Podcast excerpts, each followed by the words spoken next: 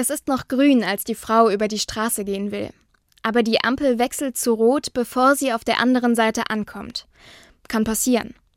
Ein Fahrradfahrer, der gerade abbiegen will, sieht das aber nicht. Er sieht nur, dass sie bei Rot über die Straße geht. Er wird wütend, schreit sie an und macht eine wüste Handbewegung. Statt etwas genauso Blödes zurückzurufen, bleibt die Frau ganz ruhig und sagt Entschuldigung, gerade war noch grün, lächelt und geht weiter.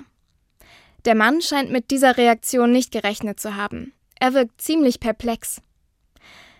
Mich hat diese Situation an eine Stelle aus der Bibel erinnert. Da sagt Jesus, wenn einer dich auf die rechte Wange schlägt, dann halte ihm auch die andere hin. Wenn man diesen Satz so hört, klingt er erstmal naiv, vielleicht auch falsch. Wenn ich geschlagen werde, darf ich mich nicht wehren? Ich glaube aber, man kann diesen Satz auch anders verstehen. Man darf sich wehren, nur eben anders. Es geht dann um einen Protest, der gewaltfrei ist und auch ein bisschen frech. Du schlägst mich auf die rechte Wange? Nur zu, hier hast du auch die linke. Etwas anhaben kannst du mir damit nicht. Auf diese Weise kann ich auch die Reaktion der Frau als Protest verstehen.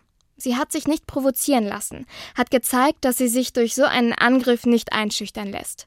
Und durch ihre ruhige, besonnene Antwort ist besonders deutlich geworden, wie unangebracht sein Ausbruch war. Auch wenn der Mann sich aufgespielt hat, am Ende war sie die Stärkere.